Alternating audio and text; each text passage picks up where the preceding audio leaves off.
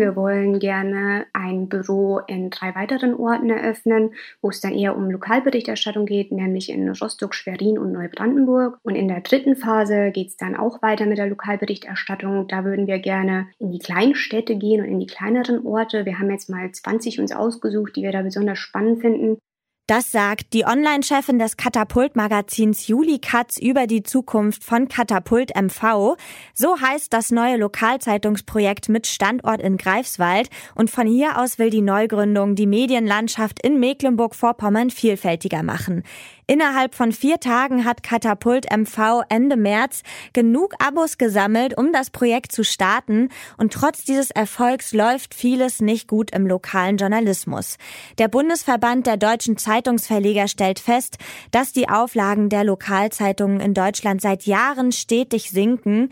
Stellen in Redaktion werden abgebaut und große Verlage kaufen kleinere Zeitungen auf. Der Einbruch von Werbeeinnahmen durch die Corona-Pandemie verstärkt diesen Trend.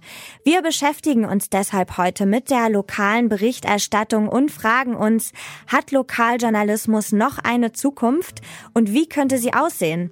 Mein Name ist Tina Küchenmeister. Heute ist Mittwoch, der 31. März. Hi.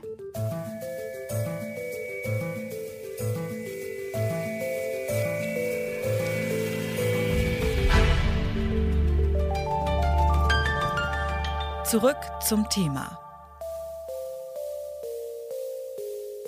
Ganz kurz bevor wir starten, abonniert uns doch gerne über die Podcast-App, mit der ihr uns gerade hört, falls ihr das nicht sowieso schon gemacht habt. So verpasst ihr nämlich keine neue Folge und wir machen jetzt weiter. Berichte aus dem Stadtrat, der Gemeinde oder die Spielergebnisse aus dem lokalen Fußballverein.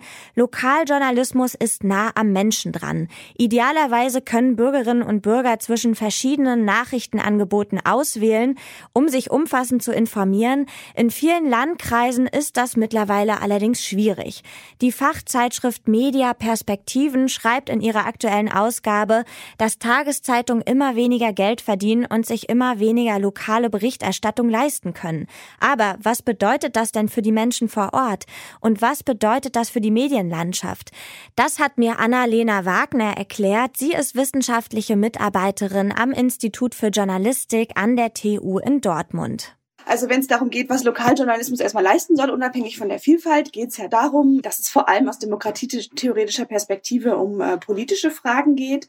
Wenn ich mich politisch engagieren will, dann mache ich das ja vor allem vor Ort, weil da weiß ich, ob eine Straße neu gebaut werden muss, ob ein Straßenübergang irgendwie gefährlich ist und dadurch irgendwelche Maßnahmen ergriffen werden muss. Da ist ja letztlich Politik, lokale Kommunalpolitik erfahrbar. Und das ist ja, sage ich mal, bei bundesweiten Entscheidungen weniger der Fall. Und deshalb, wenn ich Leute dazu bekommen möchte, dass sie sich politisch engagieren, findet das vor allem im Nahraum statt.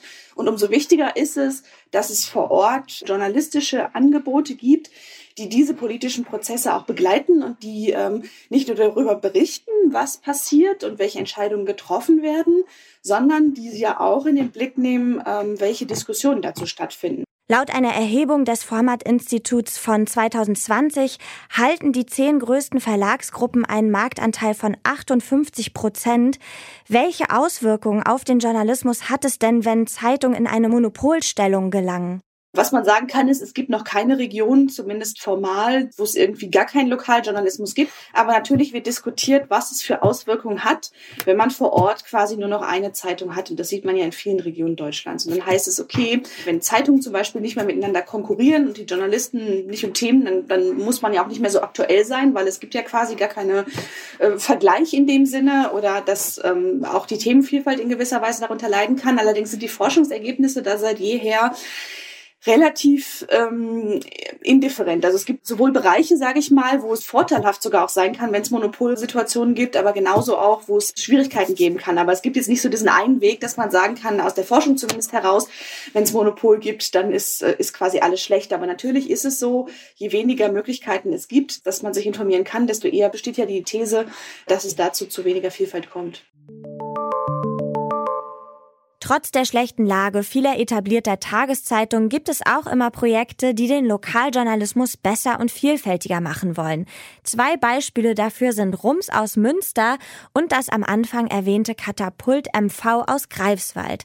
Rums gibt's schon länger. Vor einem Jahr hat sich das Online-Projekt gegründet und versorgt seine Leserinnen und Leser zweimal in der Woche online mit dem sogenannten Rumsbrief. Dort gibt es tiefergehende Berichte über Münster und ich habe mit Marc Stefan Andres gesprochen, der das Projekt mitgegründet hat. Ihn hat die mangelnde journalistische Vielfalt in Münster gestört.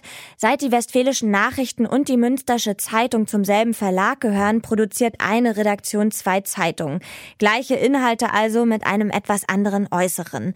Rums will mit seinem kostenpflichtigen Newsletter dagegenhalten. Durch die Abo-Finanzierung erhofft sich Rums besonders unabhängig berichten zu können. Jeder, der sich im Lokaljournalismus äh, schon mal betätigt hat, weiß ja, dass Lokaljournalismus durch Werbung finanziert wird oder zum Teil durch Werbung finanziert wird nicht wirklich unabhängig ist. Es gibt immer wieder diese Einflussnahme von außen, ob die dann direkt ist, so nach dem Motto, ähm, ja, das können Sie jetzt aber nicht schreiben, weil wir haben doch letzte Woche auch eine Anzeige geschaltet. Oder ob es vielleicht die indirekte Einflussnahme ist, wie, wie man das so schön sagt, mit der Schere im Kopf, die Journalistin davon abhält, über bestimmte Themen zu schreiben. Und wir haben uns äh, vorgenommen, dass wir das eben nicht so wollen, sondern wir wollen wirklich sehr, sehr unabhängig bleiben. Und äh, dadurch leben wir nur von dem Geld, was wir als Gesellschafterinnen eingebracht haben und gleichzeitig natürlich von den Einnahmen, die wir durch unsere Abonnentinnen hinbekommen. Circa 1500 Leute bezahlen derzeit für diesen Newsletter. Die Community ist der Rums-Redaktion sehr wichtig und die erreichen sie besonders auf einem Weg aus unserer Meinung ist die Zukunft des Lokaljournalismus natürlich digital und äh, wahrscheinlich auch in gewisser Hinsicht nur digital. Wir werden in den nächsten Monaten, wenn Corona das zulässt, ein wenig analoger werden, aber nicht indem wir etwas äh, drucken, sondern indem wir Veranstaltungen äh, machen, zu denen wir Menschen einladen, um mit denen ins Gespräch zu kommen. Weil das ist auch ein, ein Teil des neuen Lokaljournalismus, äh, wie wir finden, dass man mehr auf die Community, auf die Menschen in der Stadt setzt und ähm, auch aus, auf den Austausch und nicht so von, sagen wir mal, oben herab die Nachrichten verkündet. Katapult MV macht auch erstmal alles online und will aus Greifswald über die Landespolitik berichten. Juli Katz von Katapult hat mir erzählt, warum sie denkt, dass die Region mehr Lokaljournalismus braucht. Wir waren ganz unzufrieden mit der Berichterstattung einer bestimmten Zeitung, nämlich der des Nordkuriers. Man hat dann zwei Möglichkeiten. Man kann ein paar Mal sagen, hey Leute, irgendwie, wir finden das blöd, dass ihr nicht auf den Rassismus in euren Kommentarspalten reagiert. Wenn dann nicht zurückkommt, ja, eigentlich stimmt das und wir möchten das gerne verändern, ist dann irgendwann, glaube ich, genug Wut und genug Energie vorhanden, sich zu überlegen, selbst was auf die Beine zu stellen. Und das haben wir mit Katapult MV gemacht. Um weiter zu wachsen, setzt Katapult MV ebenfalls auf die Unterstützung durch Abos. Dabei will man ein Angebot schaffen, das sich möglichst viele leisten können. Also unsere Methode würde ich so ein bisschen beschreiben, dass wir einfach direkt kommunizieren mit den Leuten, die sich dafür interessieren. Ich meine, Sie haben ja schon gesagt, also die erste Projektphase wurde innerhalb von vier Tagen finanziert. Übrigens auch von Leuten, die nicht aus der Region kommen, sondern die es einfach fördern möchten. Wir haben geguckt, dass natürlich alle finanziellen Barrieren abgebaut werden und haben verschiedene Abo-Modelle entwickelt entwickelt, vom Soli-Abo bis zur Superintendantin, die dann auch bei Redaktionssitzungen teilnehmen dürfen und die quasi Soli-Abos finanziert. Und so möchten wir gucken, dass alle mitmachen können. Wenn Zeitungen zusammengelegt werden, entstehen Lücken in der Berichterstattung. Diese können im besten Fall durch die neuen Angebote besetzt werden. Und Sie haben gemeinsam, dass Sie unzufrieden über die Arbeit der etablierten Lokalmedien sind. Dabei erreichen sie ihre Leserinnen und Leser über das Internet und die neuen Angebote finanzieren sich überwiegend über Abos. Das bedeutet für sie, dass sie redaktionell unabhängig sind und durch eine eigene Community, die fest mit dem Medium verbunden ist, können die neuen Redaktionen sich langfristig besser etablieren. Beispiele für solche neuen Projekte gibt es viele.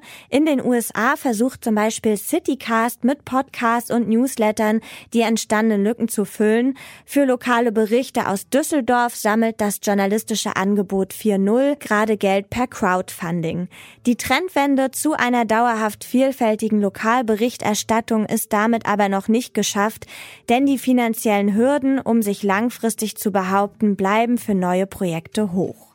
Das war's mit dem heutigen Thema. An dieser Folge mitgearbeitet haben Eva Mahnegold, Sarah Marie Pleckert und Andreas Propeller. Chef vom Dienst war Leonard Eckwart und mein Name ist Tina Küchenmeister. Tschüss, macht's gut. Zurück zum Thema vom Podcast Radio Detektor FM.